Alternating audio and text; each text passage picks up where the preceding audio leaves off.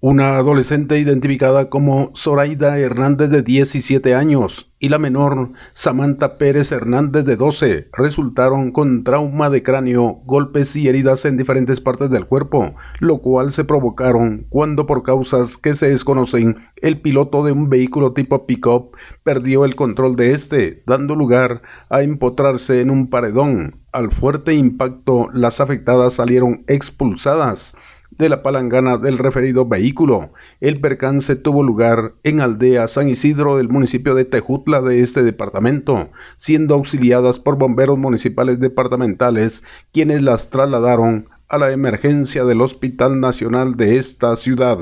Desde Emisoras Unidas en San Marcos, informa José Luis Vázquez, primera en noticias, primera en deportes.